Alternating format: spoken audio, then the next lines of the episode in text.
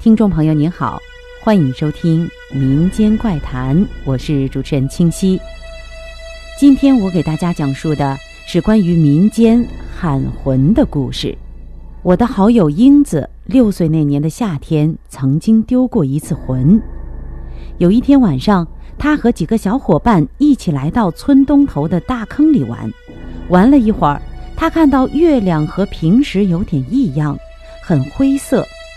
这个时候，淡淡的云儿不时的会从那轮圆月当中飘过，稀淡的如青烟一般，看着非常瘆人。他就有些胆怯，想要离开这里，因为他知道这里以前是一片墓地，后来村里的小学盖房子，就铲平了这里的坟，挖走了这里的土，才使得这里成了一个大坑。有一次，他在这坑里玩时，看到一些人骨头和几块墓碑，想到这里，他就不吭声地离开那些小伙伴们，独自一个人回家。可是，在他才离开那个大坑，来到回家的小土路上时，突然看到一个白衣长头发的女人在他面前一晃，就不见了影子。看到他，他吓得浑身直淌冷汗。赶紧跑回了家里。到了家，躺在床上睡觉的时候，满脑子都是那个白衣女人的影子，一夜也没有睡着觉。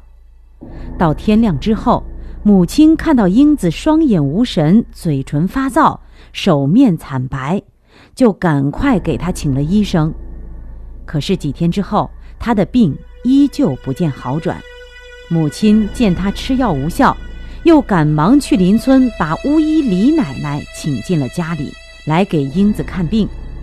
李奶奶是我们这个地方有名的巫医，她姓李，并且年纪也大了。村里的孩子们都叫她李奶奶。李奶奶看到英子的情况，知道英子是看到了不干净的东西，丢了魂，就让她坐在床前，然后点燃一支香。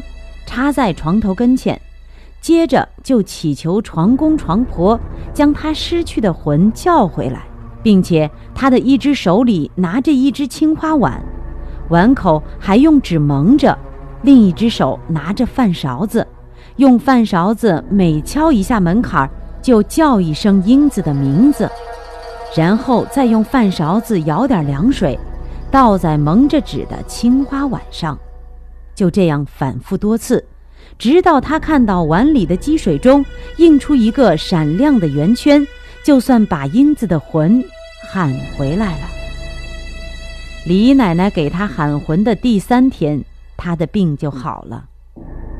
其实喊魂是农村里很普遍的一种鬼文化现象，很多村民都有过丢魂和喊魂的经历。当然，喊魂的方式也有很多种。比如说，中午十二点到一点之间，在太阳最热的时候，从屋外向屋内大喊被勾魂者的名字，也可以把丢魂者的魂换回来。好了，今天的民间怪谈就到这里，下期再见。